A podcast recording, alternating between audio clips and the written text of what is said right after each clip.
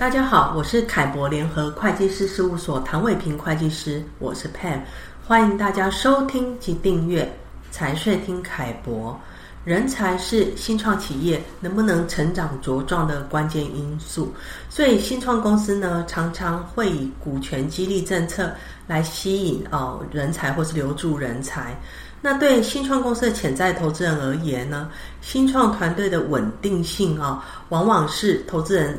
是否愿意投资新创公司的决定性因素，所以这些呢都说明了股权激励政策对于新创公司的重要性。那凯博呢，呃，曾经辅导哦跟协助过很多新创公司来制定股权激励政策。那今天我就请凯博联合会计师事务所张景祥会计师来跟大家做个分享。景祥你好，嘿，你好，各位听众大家好。呃，新创企业在制定股权激励政策的时候啊，当要决定哪些员工有权利来参与这个股权激励政策的时候，会有哪些考量呢？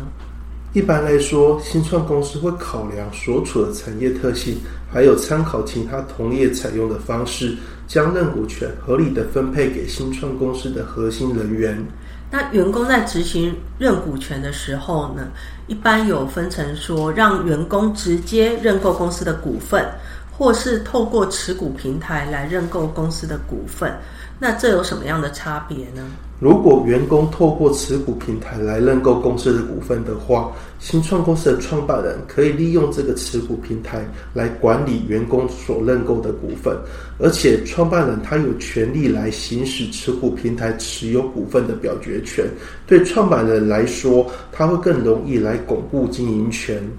那一般会安排员工呃在什么时点可以来执行这个认股权呢？如果说一次性让员工来认购呃股份的话，未来可能达不到激励的效果。常见的形式是呃安排让员工来分年认购这些股份，并按照未来达成的绩效来决定员工可认购的股份。那至于要让员工用什么价格哦来执行认股权，是主要有什么样的考量呢？